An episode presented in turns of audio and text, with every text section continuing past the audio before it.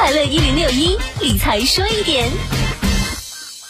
有一个拆二代朋友，名下呢分了六套房，按理呢身价几千万，每月几万元房租收入，他完全不用担心生活支出，但他依然每天按部就班上月薪三千块钱的班儿，为什么呢？理由也很简单。一来呢，他认为在家待久了，难免和社会脱节，久而久之呢，生活圈子也越来越窄。反倒是上班的时候呢，既能学习新技能，还能多跟同事和客户接触，不至于离社会太远。第二呢，他认为生活没有压力了，往往也没有动力，容易让人越来越懒惰。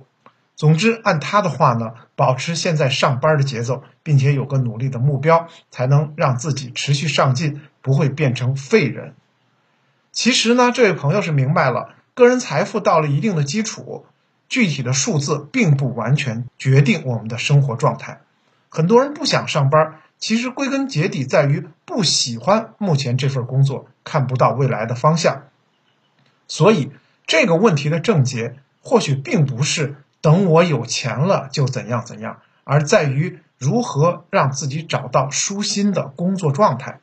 但问题是，应该怎么样去寻找呢？分享一个职业规划专家的建议：在不考虑钱的因素下，您在纸上不断写下你想做的事情，随心所欲的写完之后，再一个一个划掉，直到剩下五件以内您最想做的事儿。